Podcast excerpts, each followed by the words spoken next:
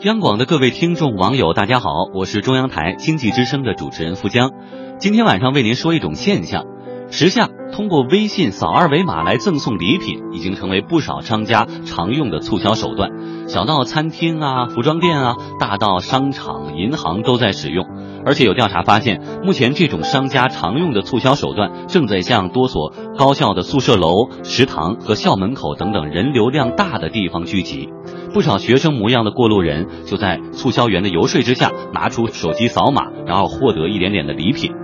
的确呢，随着互联网的不断发展，所有商家都意识到网络销售是非常重要的，而这种直推是一种很有力的手段。但是很多人呢，没有意识到这种过程当中存在的风险和漏洞。其实黑白相间的这种二维码本身是没有病毒的，但是它有很多有病毒的链接，包括软件。在用户下载的过程当中，可能就会弹出一些链接，用户如果不小心点进去，就可能被植入木马和病毒。特别是一些程序还可以远程对你的设备来进行控制。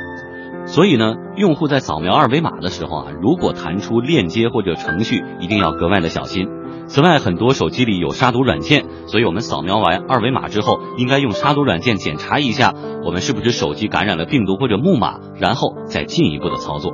所以在这里呢，富江再次提醒您，一定要注意保护个人的这个有用的信息。如果那种对于个人信息填报要求过多的软件，一定要特别特别的小心。因为即便是没有木马和病毒，在下载的过程当中，你的信息、姓名啊、性别、身份证号、银行卡号、手机号等等这些重要的信息，还是有可能被泄露出去。即便你拿到礼物之后卸载这款软件，或者说这个取消关注，但是你的信息已经填报出去了。切勿贪小便宜吃大亏，福江祝各位晚安。